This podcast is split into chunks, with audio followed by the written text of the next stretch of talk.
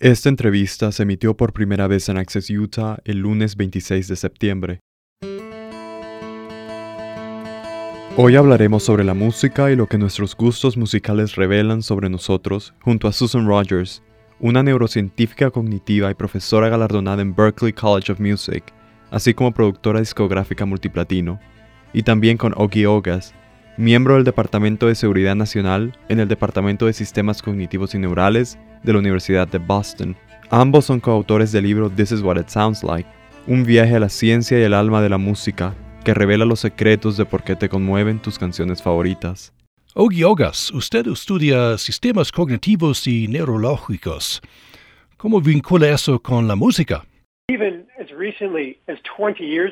Hace tan solo 20 años, la sabiduría convencional en las ciencias de la mente y la neurociencia era que nuestro cerebro no estaba diseñado específicamente para la música.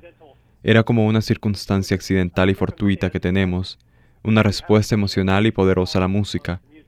Pero la mayoría de los principales neurocientíficos y científicos cognitivos, a principios de la década del 2000, pensaron que era una consecuencia accidental del hecho de que decíamos que nos gustaba el lenguaje, pero que no había centros cerebrales especializados para estudiar música.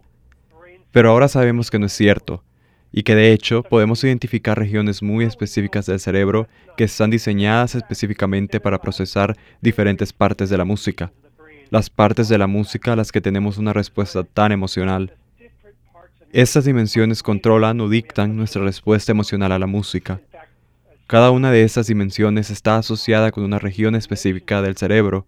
Por ejemplo, hay una parte de nuestro cerebro que se enfoca en procesar la melodía, otras se enfoca en procesar el ritmo y otras se enfoca en procesar la letra.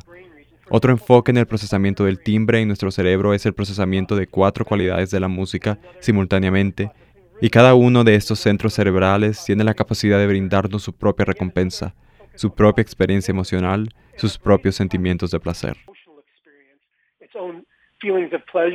Susan Rogers, hablemos un poco sobre cómo nuestros gustos musicales se vuelven más fuertes a lo largo de nuestras vidas.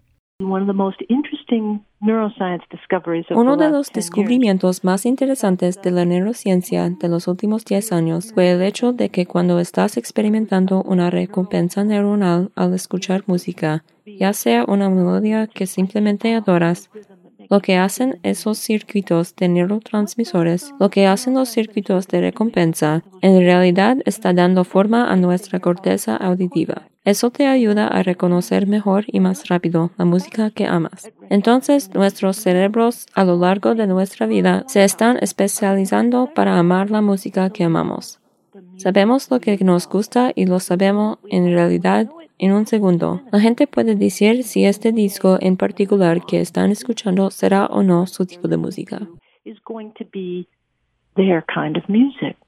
Susan, ¿cuál sería su mensaje final referente a nuestra relación con la música? Tuyo musical, lo que me gusta llamar tu música, es creado por tus listas de reproducción. Me gustaría que nuestro oyente o lector vaya a su lista de reproducción, siéntate, escucha y no te distraigas. No tengas tu teléfono en tus manos. Permítete dejar que tu mente se suelte. Déjala vagar por donde quiera. Cuando estás escuchando la música que más te gusta, lo que está revelando es tu sentido más profundo, privado y personal de ti mismo. La música es casi lo mejor y tal vez incluso el único compañero que puede ir con nosotros a las cavernas más profundas de nosotros mismos, nuestra propia psique. Para escuchar la entrevista completa en inglés, visite upr.org. Para Utah Public Radio, soy Manuel Girón.